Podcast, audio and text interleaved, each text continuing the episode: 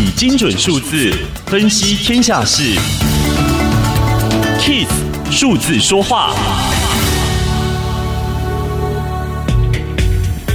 疫情养出了电子业财神，电子业订单爆量。二零二一年电子零组件产业前三季薪资跟二零二零年同期相比，一口气成长了百分之六。科技新贵晋升电子财神，但另一头，餐饮、零售、观光等民间内需产业薪资却倒退，苦不堪言。随着本土疫情趋缓，报复性消费再起，加上企业投资加温，二零二二年将是内需产业。卯足全力、急起直追的一年。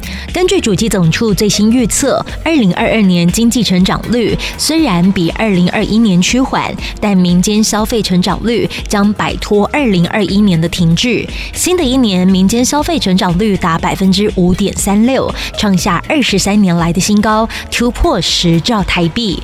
民间投资，这也意味着厂商看好台湾外销市场。主机总处预估，二零二二年输出。仍是有百分之三点三九的成长率，在近十年来表现当中仍是前段班。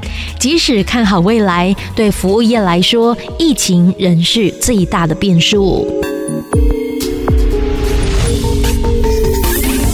以上资讯由天下杂志提供，Kiss Radio 与您一起用数字掌握天下事。